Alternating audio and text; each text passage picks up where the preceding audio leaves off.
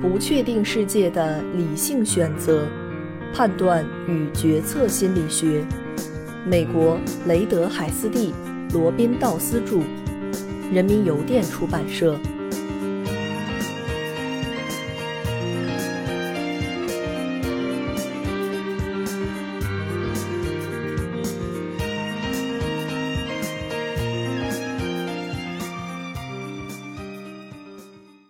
第十一章第四节，对公理理论的传统反驳。上述理论仅描述了理想的选择情境，而并未考虑实际行为。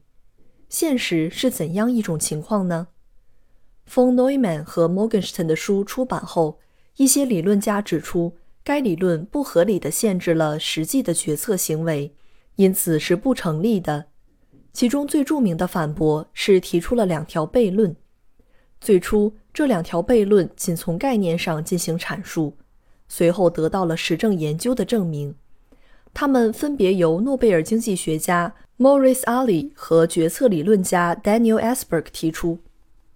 Ali 悖论：Maurice Ali 因论述 von Neumann 和 Morgenstern 的期望效用理论对实际行为的限制性而获得诺贝尔经济学奖。比如，假设现在有两个选项 A 和 B。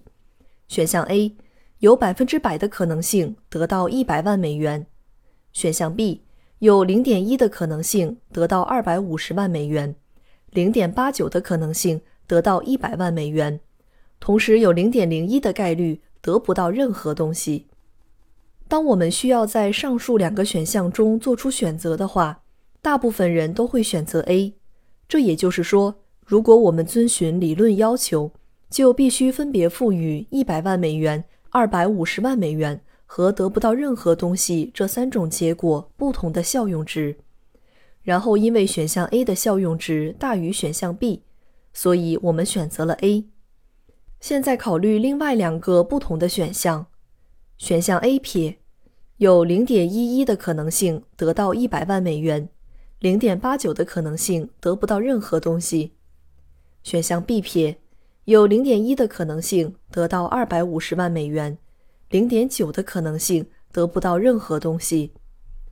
选项 A 撇和 B 撇的期望效用值分别是零点一一和零点一，因为我们规定得到二百五十万美元的效用值是一，因此选择 A 不选择 B 就意味着选择 A 撇而不选择 B 撇。但是阿里认为较为合理的做法。应该是在第一对选项中选择 A，在第二对选项中选择 B 撇。这也是大部分人在两种选择情形中做出的选择。为什么要在有百分之百的可能性得到一百万美元的情况下，去选择有百分之一的可能性得不到任何东西的选项呢？反之，考虑到在第二对选项中得不到任何东西的概率更大。为什么不去冒百分之一得不到任何东西的风险，而使收益扩大到二点五倍呢？数学家 Leonard Savage 的分析令人信服。他将不同结果的概率比作从装有一百个筹码的袋子里抽出不同颜色筹码的概率。这一百个筹码由一个黑色筹码、十个蓝色筹码和八十九个红色筹码组成。选项 A。就说明，无论抽到哪一种颜色的筹码，都会得到一百万美元的奖励。选项 B 说明，抽到红色筹码得到一百万美元奖励，抽到蓝色筹码得到二百五十万美元奖励，但是抽到黑色筹码得不到任何奖励。那么，对于决策者来说，无论在哪种选项中抽到红色筹码的奖励值都是一样的。选择 A 而非 B。就意味着我们更为偏好在选项 A 中得到一百万美元的概率，而不是在选项 B 中得到二百五十万美元的概率。但是在 A 撇和 B 撇之间选择后者，就与最初的偏好是相违背的。重申一下，在两个选项中抽出红色筹码得到的收益都一样，不过都为零。但是现在我们更为偏好抽出蓝色筹码。得到二百五十万美元和抽出黑色筹码得不到任何东西的结果，而非无论抽出蓝黑筹码都得到一百万美元的结果。Savage 再次通过实例对独立性公理进行了验证，同时使得这条公理更令人信服。具体内容如图十一点九所示。从图中，我们可以很清晰地看出，无论在哪个选项中抽出红色筹码的概率是不变的零点八九，应当与选择无关，因为每一组选项内部抽出红色筹码的报酬相同。Ellsberg 主要将注意力放在赌博具有不确定性的特点上，同样对独立性原理进行了反驳。假设一个桶里有九十个带颜色的球。其中红球的个数是三十，黑球和黄球的总个数是六十，具体个是多少未知。下面从桶中随机抽取出一个球，你更喜欢哪一个选项呢？选项一，抽到红球赢得一百美元，其他颜色的球没有奖励。选项二，抽到黑球得到一百美元，其他颜色的球没有奖励。